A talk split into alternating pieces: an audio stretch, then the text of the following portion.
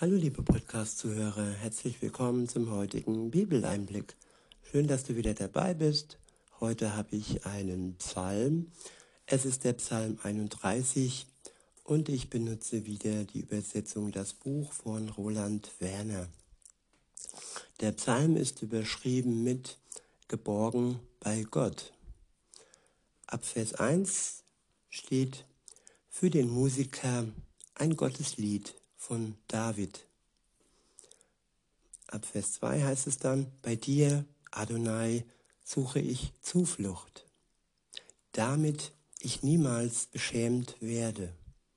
Ich wiederhole, bei dir, Adonai, suche ich Zuflucht, damit ich niemals beschämt werde. Ein Zufluchtsort haben wir bei Gott. Wir können uns zu ihm flüchten. Dann, wenn die Welt um uns herum uns bedrängt, dann, wenn die Menschen um uns herum enttäuschen, verletzen und dann, wenn wir ja verzweifelt sind und nicht ein und nicht aus wissen, dann ist Gott uns Zuflucht. Und bei ihm müssen wir niemals beschämt werden. Ja, dieser Spruch, ich schäme mich für dies oder jenes, ich schäme mich, dass ich dies oder jenes tat. Bei Gott ist das nicht so. Wenn wir bei ihm sind, dann brauchen wir uns nicht schämen, dann können wir uns geborgen fühlen, dann können wir uns freuen für seine Nähe. Und wenn ihr wirklich zu ihm betet, liebe Zuhörerinnen und liebe Zuhörer, dann, dann fühlt ihr diese Geborgenheit, dann fühlt ihr diese Zuflucht.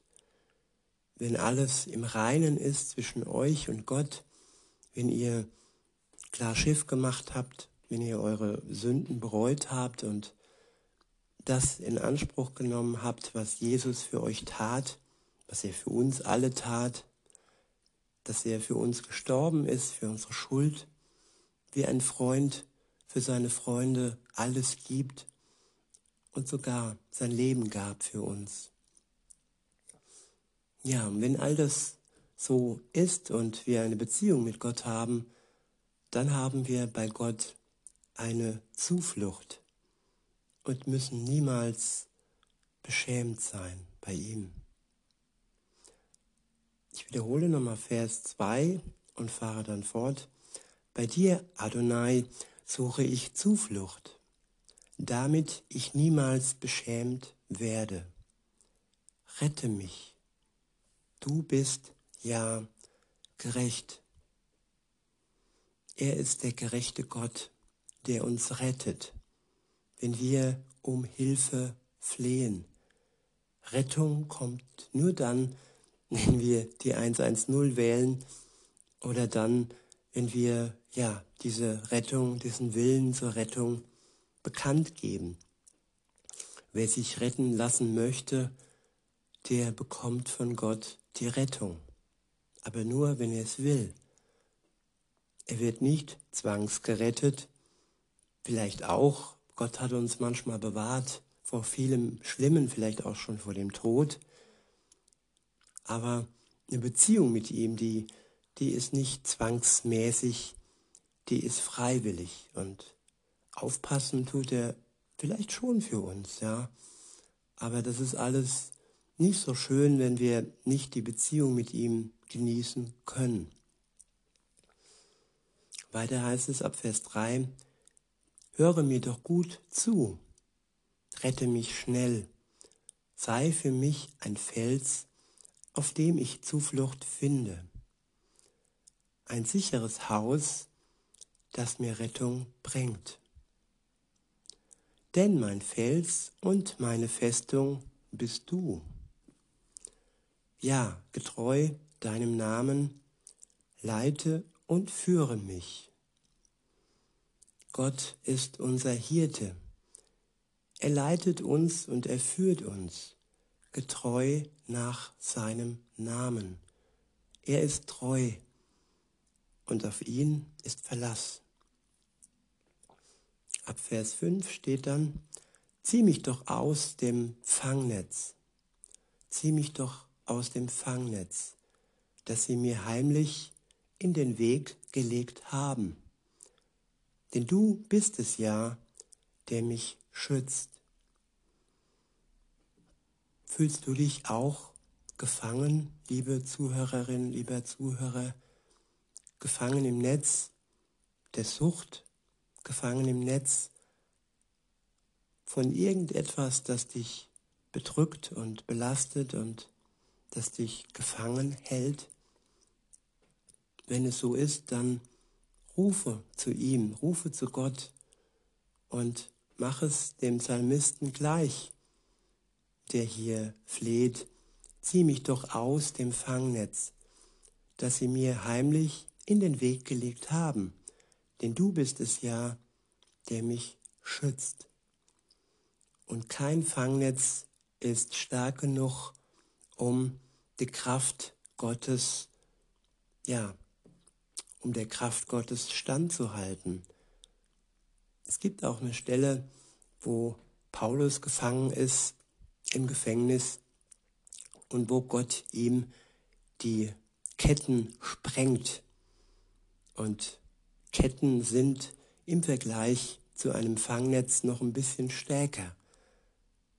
Ja, und das sagt, dass Gott stärker ist als jedes Netz und als jede Kette. Auch wenn das nur symbolhaft gemeint ist manchmal und nicht immer wortwörtlich als Befreiung aus dem Gefängnis von den Ketten, so ist es dennoch möglich, wenn er es will. Aber meist sind es die Ketten unseres Lebens, unseres Lebens, die uns ja gefangen halten und wo wir ihn um Befreiung und um Rettung bitten und flehen dürfen und ihn anflehen dürfen, dass er uns rettet und schützt. In Vers 6 heißt es dann, in deine Hand, in deine Hand vertraue ich. Deine Hand vertraue ich meinen Geist an. Du hast mich befreit, Adonai, du Gott, dem man vertrauen kann. Ich wiederhole, deine Hand vertraue ich meinen Geist an. Du hast mich befreit, Adonai, du Gott, dem man vertrauen kann. Unser Geist, der ist manchmal so stark und so mächtig und oftmals auch gegen uns selbst gerichtet unser Geist, unser Denken. Und ja, wir fühlen uns so schlau oder wir sind so verwirrt im Geist. Und da ist es gut, wenn wir unseren Geist Gott anvertrauen können und er uns wirklich auch im Geist verändert, uns Klarheit schenkt und uns wirklich den Weg zeigt, den wir brauchen. Und ja, und wenn wir dann zurückschauen, so wie der Psalmist und sagen können, du hast mich befreit, Adonai, du Gott, dem man vertrauen kann.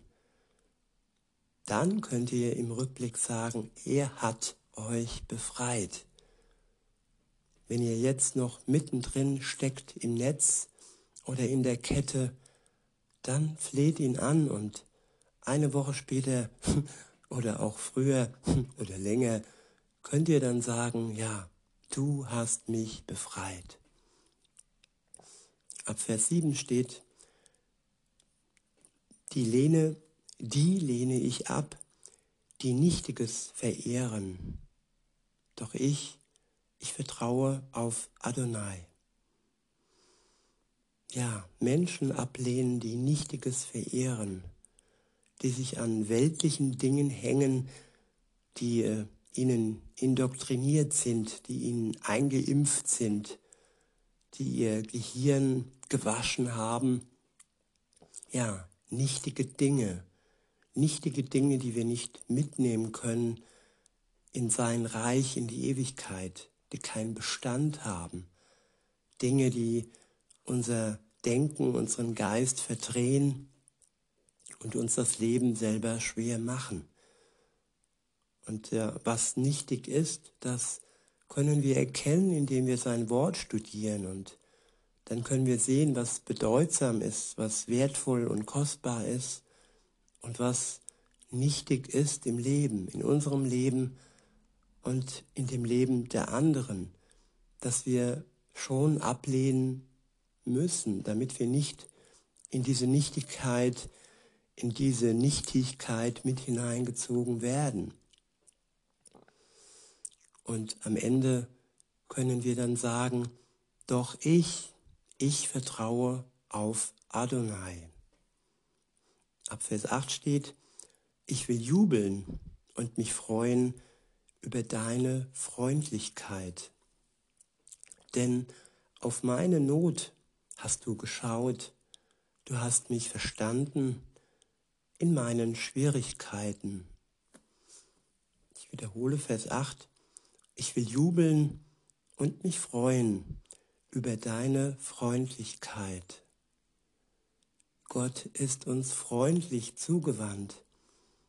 Ja, er, er würde uns zulächeln, wenn, wenn er hier wäre und er schaut uns an und schaut auch unsere Not an. Hier heißt es, denn auf meine Not hast du geschaut.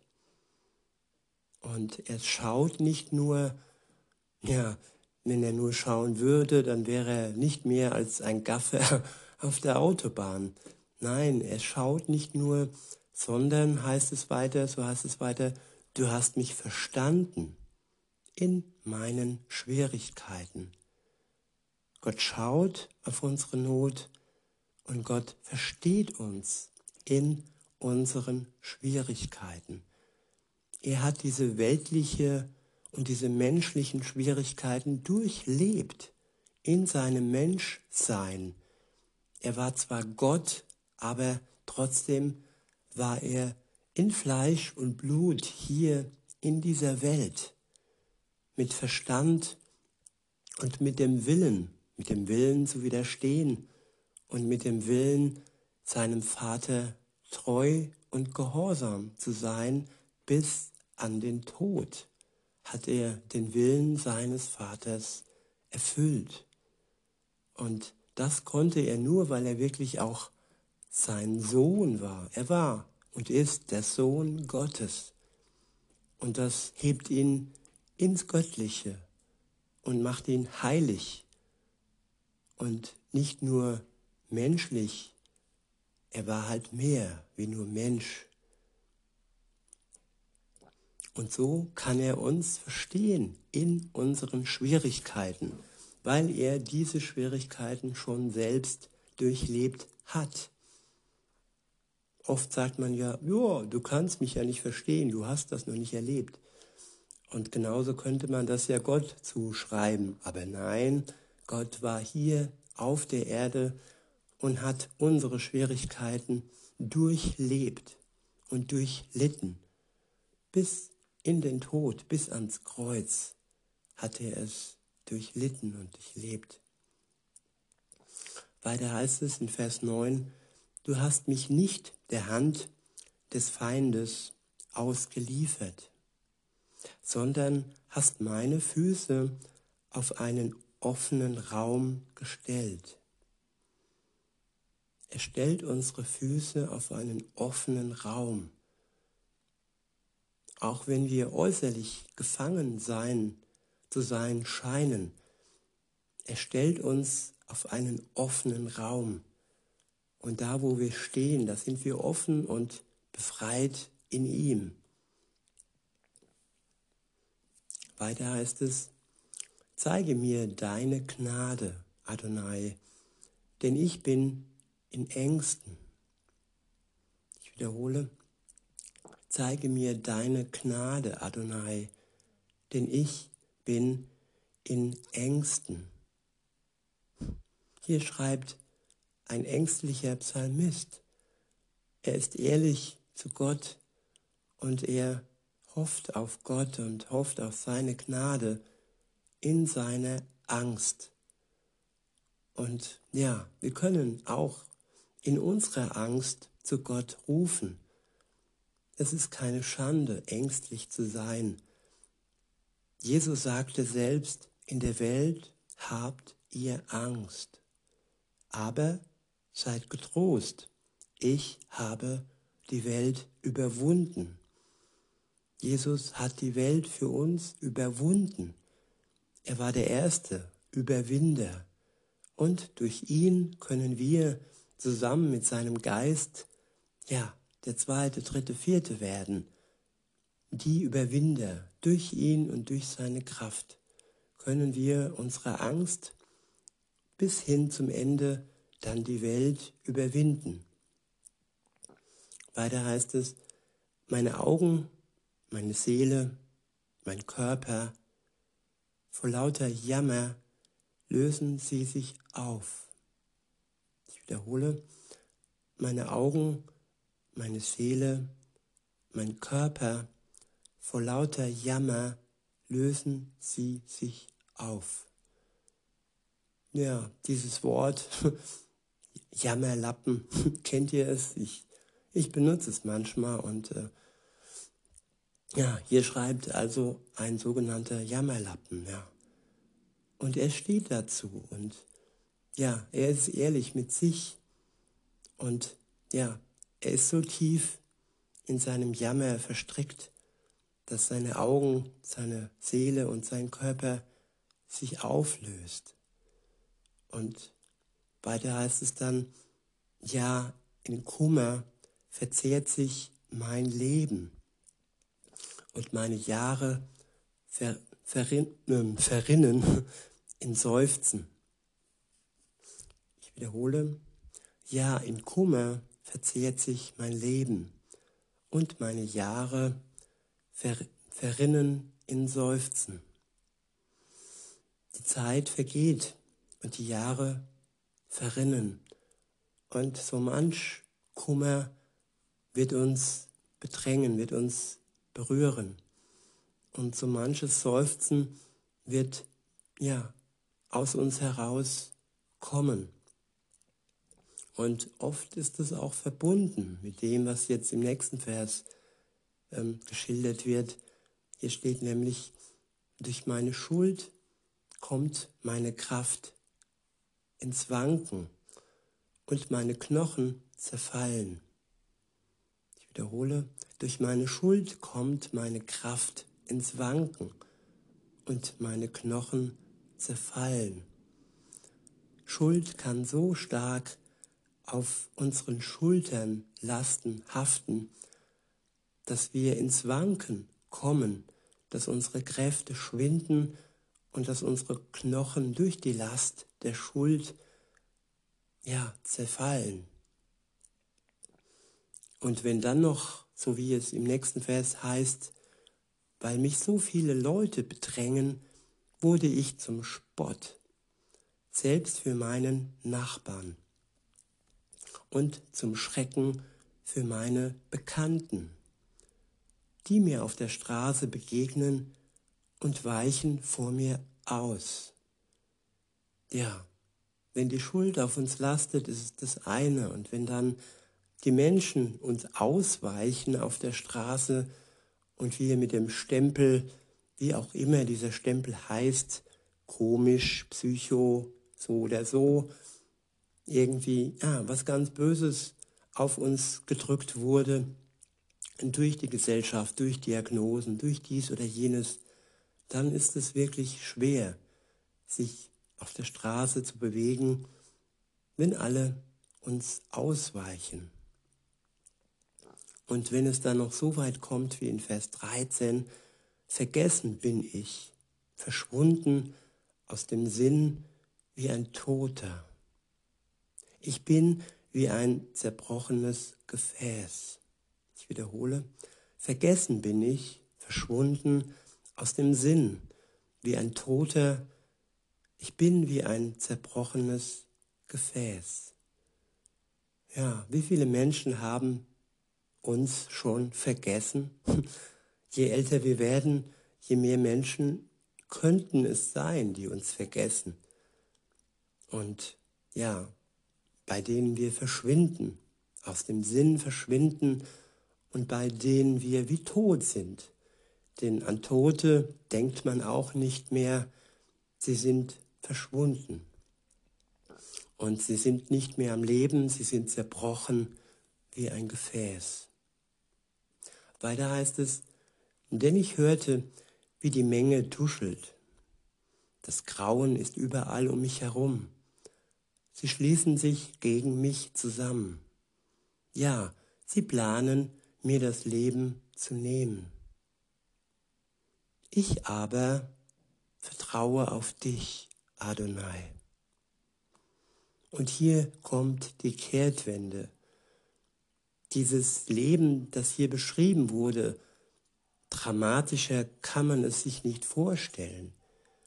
Und in dieser Dramatik, in dieser Schwere, in dieser Last, dann wirklich die Entscheidung zu treffen, liebe Zuhörerin, lieber Zuhörer, in solch einer Situation zu sagen, ich aber vertraue auf dich, Adonai.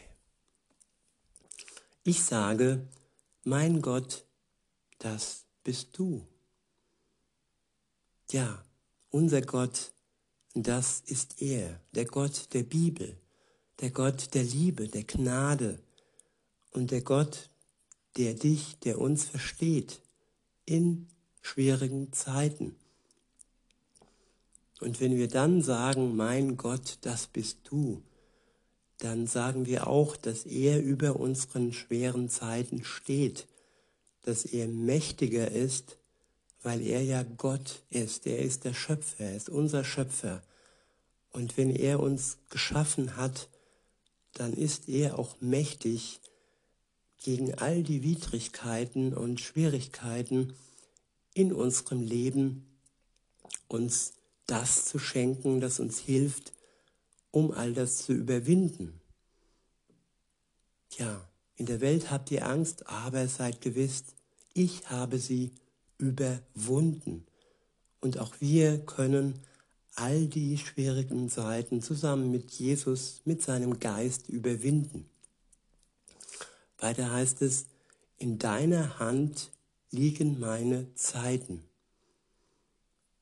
Ja, die Zeit liegt in Gott.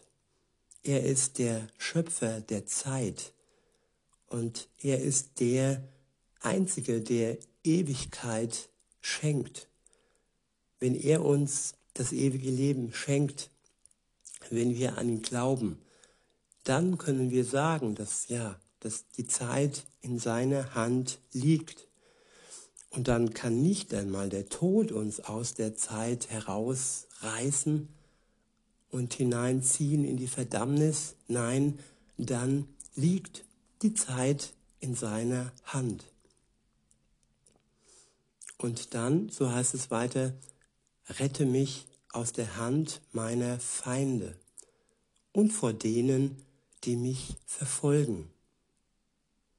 Lass aufstrahlen, lass aufstrahlen deine Gegenwart über deinem Diener. Ja, Gottes Licht kann aufstrahlen über uns. Und dieses Licht dieses Strahlen, das erhält dann unser Dunkel. Und das lässt uns sehen, wo wir den Weg mit Gott beschreiten können. Weiter heißt es, hilf mir in deiner Freundlichkeit. Adonai, lass mich nicht scheitern, denn zu dir rufe ich. Doch scheitern sollen die Gottesfeinde. Sie sollen verstummen in der toten Welt. Wer sich Gott als Feind aussucht oder wer Gott Gott sein lässt und sein Leben ohne Gott lebt, ja, der wird am Ende verstummen in der Totenwelt. In der Welt, die ganz fern von Gott ist und ja, da wo sein Licht auch nicht mehr hinkommt, wenn du ihn in deinem Leben nicht annimmst, dann bleibt uns am Ende nur die Totenwelt. Dies muss aber nicht sein und dies ist nichts, das uns bedrücken muss, wenn wir doch die Freude in ihm entdecken und die Liebe, die er zu uns fühlt und hat. Dann sollten wir doch seine Liebe wählen.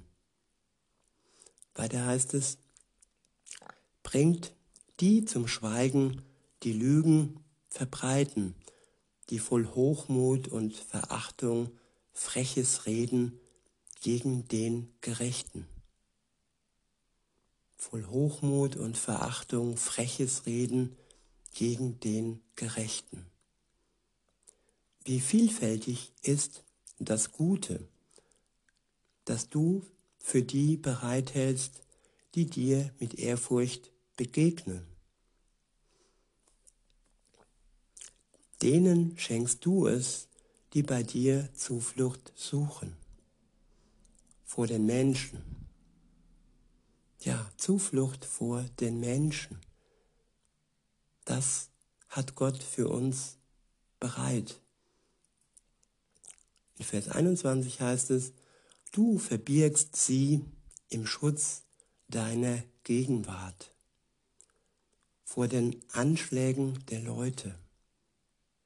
Du versteckst sie in einer Hütte vor der üblen Nachrede. Gepriesen sei Adonai, denn seine Güte hat er mir wunderbar erwiesen, hier in einer befestigten Stadt. In meiner Verzweiflung dachte ich, ich bin verstoßen vor deinen Augen. Doch du hast mein lautes Flehen gehört, als ich zu dir schrie.